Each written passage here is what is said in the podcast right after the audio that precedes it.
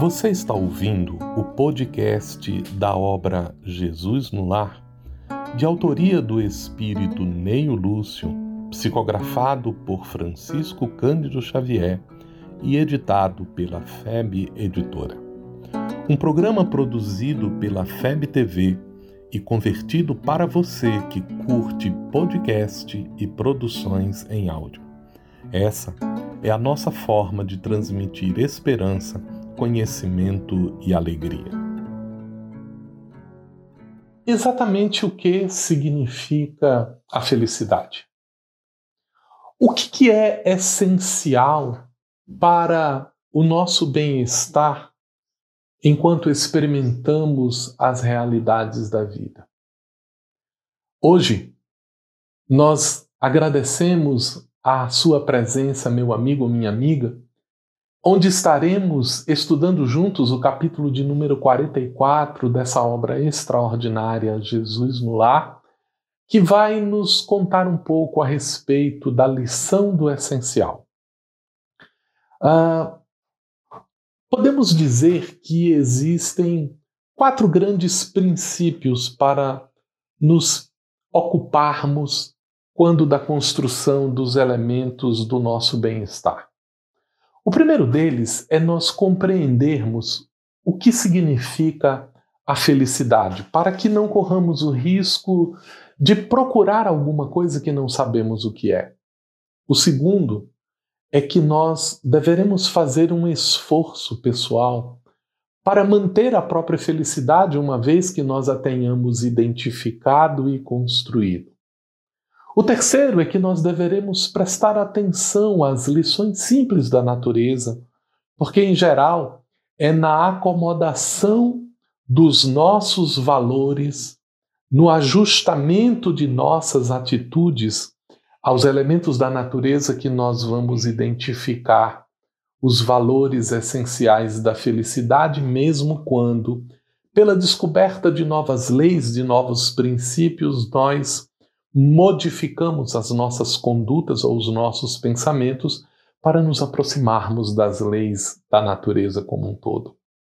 E o quarto é nós evitarmos os esforços de gastar o tempo e a vida em inquietações que são desnecessárias, que não nos alcançam, que não nos constroem, que não nos fortalecem para o enfrentamento do dia a dia.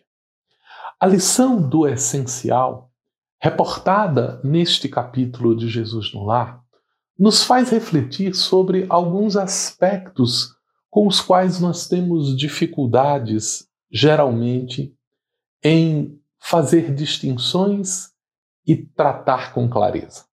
Primeiro, distinguirmos três coisas que são diferentes. Existe a felicidade, existe a alegria e existe o prazer. E esses são três conceitos diferentes. Muitas vezes nós nos confundimos e acreditamos que no prazer encontramos a felicidade. Ou às vezes nós achamos que a felicidade está apenas na alegria. Mas é importante distinguir esses aspectos porque o prazer é o atendimento de uma necessidade de natureza orgânica. O prazer, propriamente dito, ele é o alcance de uma satisfação do atendimento de uma necessidade e ele se reflete por uma inundação psicofísica de uma satisfação que advém de termos atendido alguma das nossas necessidades. Então, sentimos prazer quando, estando com fome, nos alimentamos. Sentimos prazer quando, estando com sede, bebemos algum líquido que nos sacia. Sentimos satisfação quando, no momento de medo, nós nos sentimos amparados e o prazer é esta primeira manifestação, mas que tem uma característica muito própria. Uma vez satisfeita a necessidade, aquilo não é mais um gerador de satisfação. Então, quando eu tomo água e estou com sede, aquilo me dá prazer. Se eu tomo uma segunda vez, pode me satisfazer. A partir da décima terceira vez, eu já não consigo beber água, porque aquilo ultrapassou o limite da minha necessidade. A alegria, a alegria, por sua vez, é um tipo de prazer, mas é um prazer de natureza psicológico. A alegria é quando nós nos satisfazemos com algo que nos satisfaz psiquicamente. Então, nós sentimos alegria quando ouvimos uma música de que gostamos. Nós sentimos alegria com o prazer estético de contemplação da natureza, de prática de algum exercício.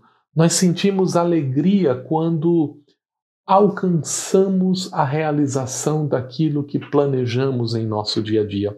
E a alegria ela tem uma característica diferente do prazer, porque ela pode se repetir e se repetir e não há um desgaste no processo da alegria.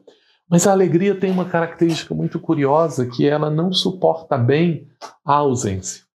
Então, quando eu estou ouvindo uma música, eu fico alegre, mas quando a música é interrompida, eu não consigo manter a alegria com aquilo. Eu sinto a alegria de estar com pessoas com quem eu amo, mas quando elas são retiradas de perto de mim, a alegria desaparece. Então, a alegria ela tem um foco, a alegria tem um ponto de sustentação. Com a felicidade é diferente. Com a felicidade, nós sentimos o prazer, nós sentimos a alegria, mas acrescentamos um elemento novo. Porque a felicidade ela se caracteriza por um modo de estar, por um modo de fazer e de maneira muito estranha. A felicidade ela é construída intimamente e uma vez alcançada, nós nos colocamos num estado diferente em que não é possível subtraí-la de qualquer forma. Não é possível retirar alguém do estado de felicidade quando ele a alcança efetivamente. É muito comum que nós associemos dentro do conceito de felicidade a ideia de que só há felicidade quando nós estamos fazendo as coisas. Que só há felicidade quando nós agimos, só há felicidade quando nós estamos realizando as coisas, mas nos esquecemos que na vida nós aprendemos quando estamos fazendo as coisas, mas também aprendemos quando nós padecemos de maneira muito curiosa. A vida nos corrige, a vida nos oferece experiências reconciliatórias conosco mesmo.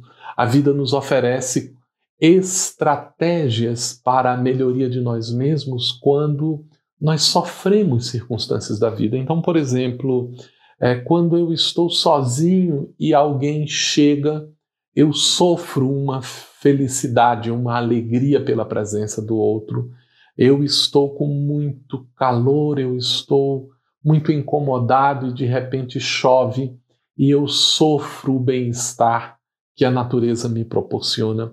É importante entender que a ideia de sofrimento não está diretamente relacionada à dor. Ela tem mais a ver com essas posições diferentes que nós colocamos na vida, de agir ou de padecer, de ter uma voz ativa ou de estar numa circunstância passiva. E a felicidade tem a ver com isso também. A felicidade ela é construída tanto quanto nós agimos, quanto quando nós padecemos. E é por isso que nós precisamos compreender o que constitui a nossa felicidade. Precisamos descobrir o que nos dá prazer, o que nos dá alegria, o que pode colaborar na construção de nossa felicidade. E essa é uma descoberta individual, é regra que ninguém pode dar a outro conselhos de felicidade, porque isso precisa ser uma descoberta. Nós podemos compartilhar as experiências que nos felicitam, mas não podemos garantir que o nosso caminho é o caminho de felicitação do outro. Por isso, a necessidade de uma experiência de aprendizado do que seja felicidade, a compreensão do que ela seja e o esforço de mantê-la passa pelo compromisso de aprender as verdadeiras e grandiosas lições que a natureza nos oferece em sua simplicidade. Essas são lições que requerem atenção de nossa parte. Uh, quando nós observamos a natureza das coisas, inclusive a nossa mesma, o esforço de autoconhecimento, nós vamos identificando o que contribui para o nosso contentamento e para a nossa felicidade.